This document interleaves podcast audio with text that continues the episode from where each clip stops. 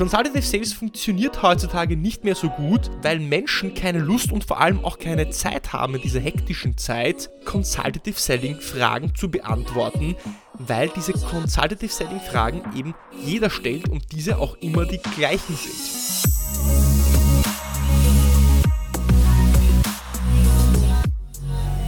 Herzlich willkommen bei Deal, dein Podcast für B2B-Sales von Praktikern für Praktika. Schön, dass du letzte Woche dabei warst, diese Woche gerade jetzt dabei bist und nächste Woche wieder dabei sein wirst. Und damit du keine weitere Episode verpasst, trag dich direkt in die Deal Alerts ein. Den Link dazu findest du unten in den Show Notes. Das heutige Thema Consultative Sales oder auch das Ende von Consultative Selling ist etwas provokant und du wirst gleich verstehen, warum. Bestimmt hast du gehört, dass du als guter Verkäufer ein guter Berater sein sollst. Und das macht auch Sinn, denn wer will schon nicht gut beraten werden? Richtig, jeder will das.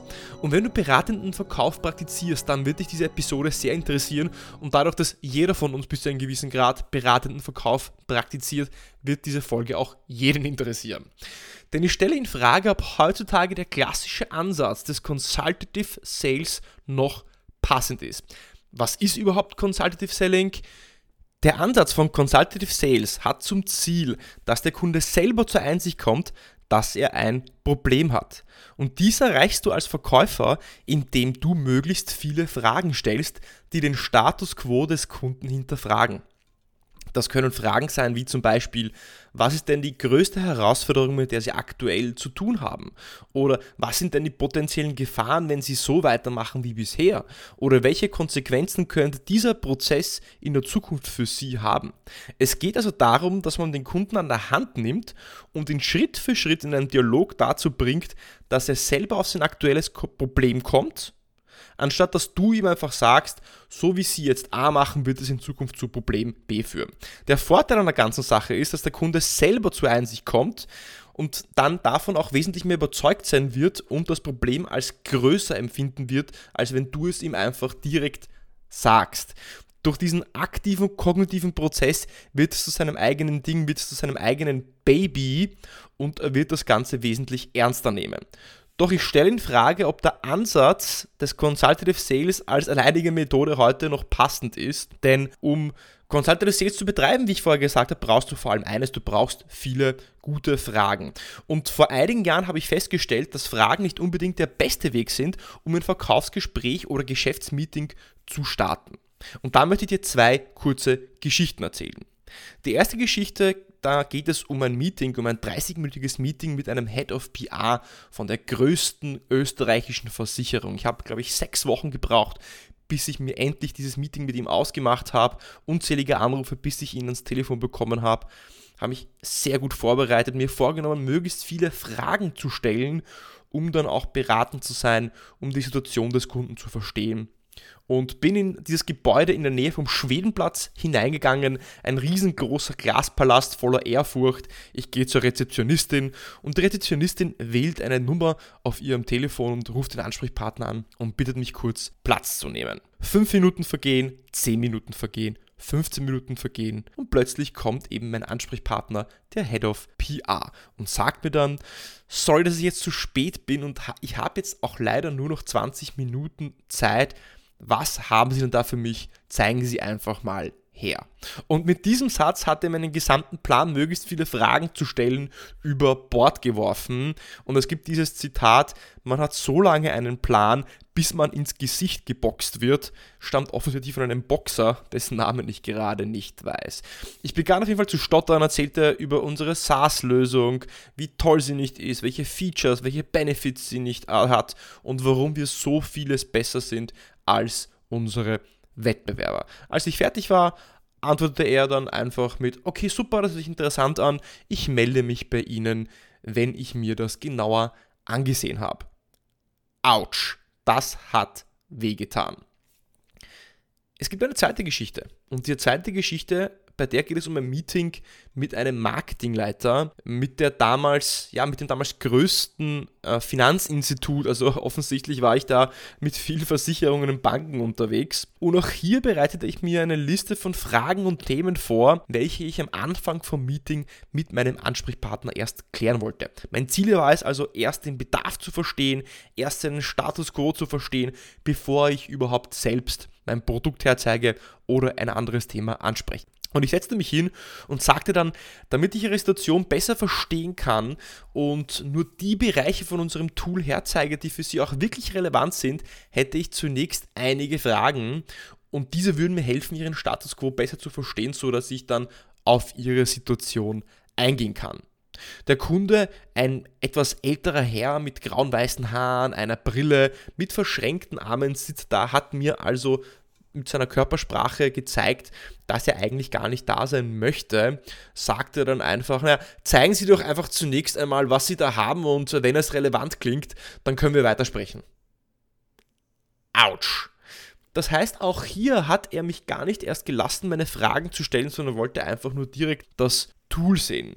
Und ja, es mag sein, dass der Kundentermin vielleicht hätte besser vereinbart werden können, dass ich die Erwartungshaltung schon vor dem Termin an den Kunden besser hätte kommunizieren müssen, um ihm zu sagen, ich habe da ein paar Fragen, die ich Ihnen stellen werde. Oder es mag natürlich auch sein, dass ich zu jung war damals und der Ansprechpartner mich nicht ernst genommen hat. Es könnte aber auch einfach nur sein, dass der Ansprechpartner schlechte Laune gehabt hat und einfach keine Lust hatte auf dieses Meeting. Aber eines steht trotzdem fest. Consultative Sales funktioniert heute nicht mehr so gut, weil Menschen einfach keine Lust haben, deine Fragen zu beantworten. Warum ist das so? Weil jeder die gleichen Fragen stellt. Vor zehn Jahren, als ich begonnen habe im B2B-Sales, wurde mir beigebracht, triff keine Annahmen, sondern stelle zuerst Fragen. Ja, und natürlich sollst du Fragen stellen und du musst auch Fragen stellen. Aber um dir das Recht zu erarbeiten, Fragen stellen zu können, musst du zuerst zeigen, dass du es wert bist. Du musst dir erst den Status und die Autorität erarbeiten, die dich befähigt oder ermächtigt, in den Augen des Kunden ihm diese Fragen stellen zu müssen. Das heißt, du musst zuerst zeigen, dass du ein Experte bist, der dem Kunden auch helfen kann. Wenn du dir ein bisschen überlegst, wie viele Meetings anfangen, dann, fallen, dann fangen die meisten Meetings circa so an. Danke für das Meeting, schön, dass wir alle da sind. Das ist unsere Firma, hier sind unsere Referenzen. Wir haben ein vielseitiges, modulares Portfolio an Services und damit ich besser verstehe, was Sie brauchen, habe ich da ein paar Fragen an Sie. Was machen Sie im Moment im Bereich A? Was hält Sie in der Nacht wach? Und wenn Sie einen Zauberstab hätten, was würden Sie denn dann ändern? Doch zuerst musst du, wie auch oben kurz gerade vorhin auch erklärt, ja, dir den Expertenstatus arbeiten und die Glaubwürdigkeit gewinnen, dass du überhaupt diese Fragen stellen kannst. Ich gebe dir mal ein zweites Beispiel, einen zweiten Ansatz, wie man es anders machen könnte. Ist es perfekt? Ich weiß es nicht, aber eine Alternative.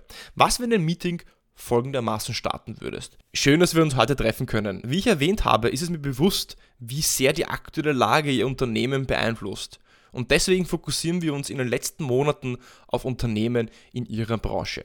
Was wir sehen ist, dass Unternehmen wie Sie zu viel für ihre IT-Infrastruktur zahlen, vor allem weil es teilweise zum Abbau von Produktionskapazitäten kam. Wir schaffen es meistens, die Kosten im ersten Jahr im Schnitt um ca. 23% zu senken. Lassen Sie mich Ihnen einige Beispiele von anderen Kunden nennen, damit Sie sehen, ob das bei Ihnen auch ähnlich ist und dann können wir über Ihre Situation sprechen. Was habe ich also mit diesem Beispiel anders gemacht?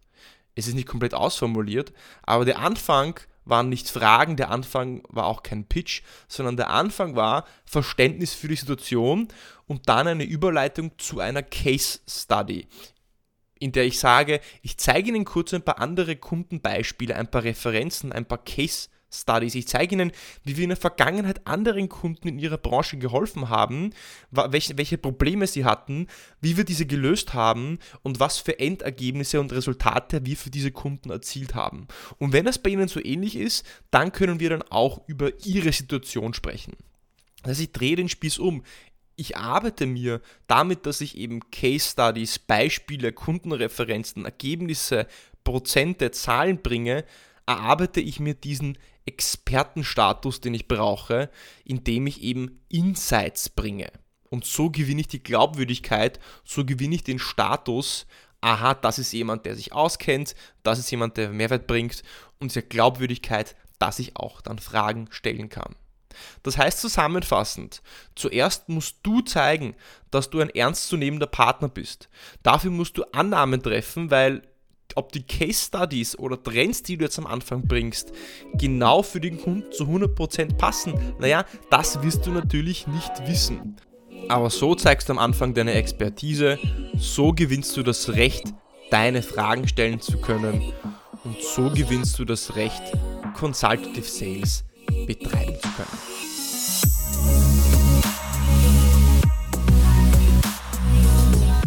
Zusammenfassend, was kann man also sagen? Fragen stellen ist natürlich wichtig und wird immer wichtig bleiben und Fragen sind einer der wichtigsten Tools, die du in deinem Werkzeugkoffer überhaupt hast. Und Consultative Sales ist nicht komplett tot, aber es ist eben nicht mehr die First Go-To-Methode oder Approach, wie du auch in ein Meeting hineingehen solltest. Du solltest zuerst eben mit Trends, Insights, Education, Kundenbeispielen kommen, um dich als Experte zu positionieren und erst eben danach mit einem Status Quo und einer Bedarfsanalyse beginnen. Wenn dir diese Episode gefallen hat, dann abonniere auf jeden Fall die Deal Alerts. Somit verpasst du keine weitere Episode. Den Link findest du in den Show Notes. Abonniere mich auf Spotify, auf Apple Podcasts und in der nächsten Woche gibt es wieder ein tolles Interview. Freue dich darauf. Bis zur nächsten Woche beim Deal Podcast.